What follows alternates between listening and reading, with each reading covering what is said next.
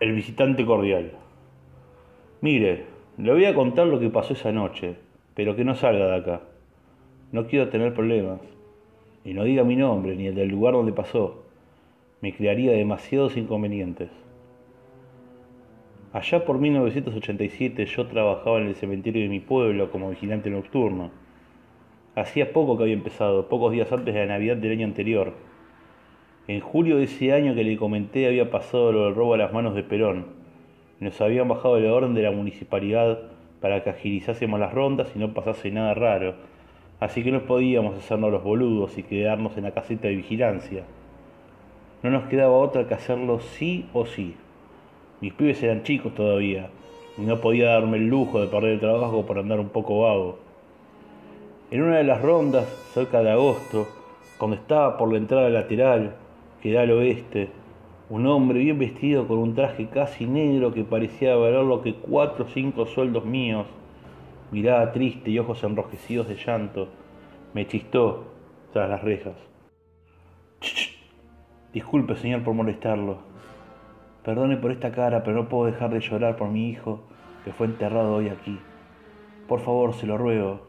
¿Podría dejarme pasar si quiere un breve rato para llorarlo en su tumba? Perdone, pero son las 3 de la mañana. Tengo prohibido hacer pasar a quien no sea personal del cementerio. Se lo ruego, por favor. Solamente estaré frente a mi hijo solo cinco minutos, si usted me lo permite. Intentó contenerse, pero rompió a llorar desconsoladamente. Mientras lo hacía, observé hacia los costados del lado exterior del camposanto y pude ver que estaba solo Saqué el manojo de llaves y mientras abrí el portón le dije, pase, tranquilícese. A las seis me hacen el relevo, por lo que no puedo dejarlo hasta más allá de las cinco de la mañana. Nunca fui muy ducho para los agradecimientos y los llantos ajenos. Acepté ese puesto allí nada más que por dos razones. Una era que necesitaba el dinero como el agua, porque no pasaba un buen momento y por mis hijos. La otra era que al ser de noche al menos no tendría que estar a la hora en que los deudos llevan a sus difuntos a su último descanso ni cuando los familiares van a llorar a sus muertos. Ese hombre me rompió el corazón aquella noche y es por la razón que lo dejé entrar. A las 5 de la mañana el hombre, que ni siquiera molestó, pasó por la caseta de vigilancia sin que hiciera falta que lo fuera a buscar y le abriera la puerta. Estaba muy agradecido y aunque me acongojó su situación, me hizo sentir bien que siquiera pudiera aliviar su dolor con una pequeña acción. Pasé el instante por donde su hijo estaba enterrado y no había ni siquiera una marca de su presencia allí, de tan prolijo que fue. Esa semana pasó dos veces más por la misma puerta y pidiendo ver a su hijo muerto. Me comentó que el trabajo en el estudio de abogados le impedía venir en el horario que las puertas estaban abiertas al público. Yo, de lástima que sentía por él, lo dejé pasar, la última de las veces que llegó aquella semana sentí que tenía un olor a alcohol, quizás era vino. Temí que dejara vómitos, porque ni bien se fue revisé que no hubiese mugre.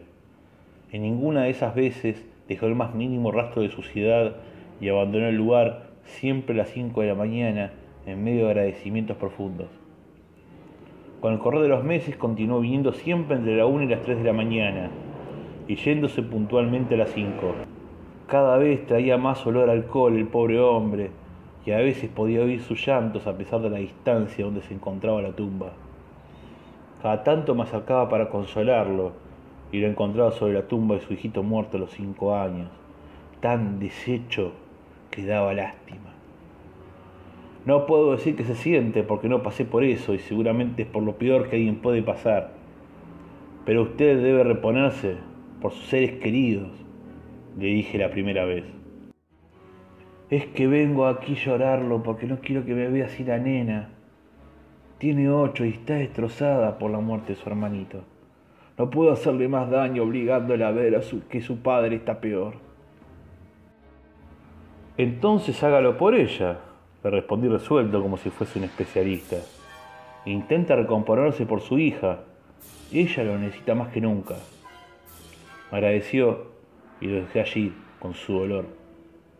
Para octubre de ese 1987, dos meses después de haberlo visto por primera vez, Ya era algo cotidiano encontrarlo en la misma puerta esperándome para que la abriese y que me esperara hacia las 5 de la mañana en el mismo lugar para irse. Siempre fue un tipo pulcro, más allá de sus aromas alcohólicos, siempre bien vestido, siempre cargando su dolor. Pero el viernes 30 de octubre de ese fatídico 1987, él llegó, para mi sorpresa, sobrio. Le abrí la puerta, me saludó y pasó con una bolsa de la que sobresalía un ramo de flores. Me fui a la caseta de vigilancia, después estuvo haciendo las rondas de costumbre, descuidado de la prolijidad del nocturno visitante cordial. Pero antes de la hora acostumbrada, a las 4 de la mañana, lo vi parado junto a la puerta de la caseta de vigilancia mientras volvía de una de las rondas. Después de volver a saludarnos y mientras sacaba yo las llaves del portón lateral, me dijo, sepa que pensé mucho sus palabras y tiene toda la razón. Desde hoy viviré para mi hija. Sé que el nene ahora está en paz y yo también lo estaré. Esta es la última vez que vendré por la noche. Me sorprendió escuchar eso de aquel hombre que siempre había visto deprimido, por lo que lo abracé felicitándolo y fuimos juntos hasta la puerta. Allí se fue, pero no fue la última vez que lo vi. Minutos después, ya en la caseta de vigilancia, recordé que había entrado con una bolsa que contenía flores y que no tenía en la mano cuando se fue. Fui entonces hasta la tumba del niño para recogerla y dejarla en la administración como algún objeto olvidado por alguien que hubiese ido de día, por si era algo importante y aquel hombre que deseaba recuperarlo. Cuando llegué al lugar donde tantas veces aquel hombre había llorado a su hijo, me pegué el susto de mi vida. Echado de costado sobre la tumba, con espuma en la boca y frío como el hielo, yacía aquel padre de Oriente. Junto a su cabeza, un diminuto frasco marrón, vacío y roto en la punta, lo acompañaba. Llamé al número de teléfono de la comisaría del barrio les dije que había encontrado un hombre muerto que quizás había entrado saltando uno de los altos paredones. Después me enteré por uno de los oficiales que en aquella bolsa de papel madera, aparte de las flores para el niño, había una cápsula de cianuro que había usado para suicidarse. Nunca más dejé que alguien entrara al cementerio fuera de los otros empleados.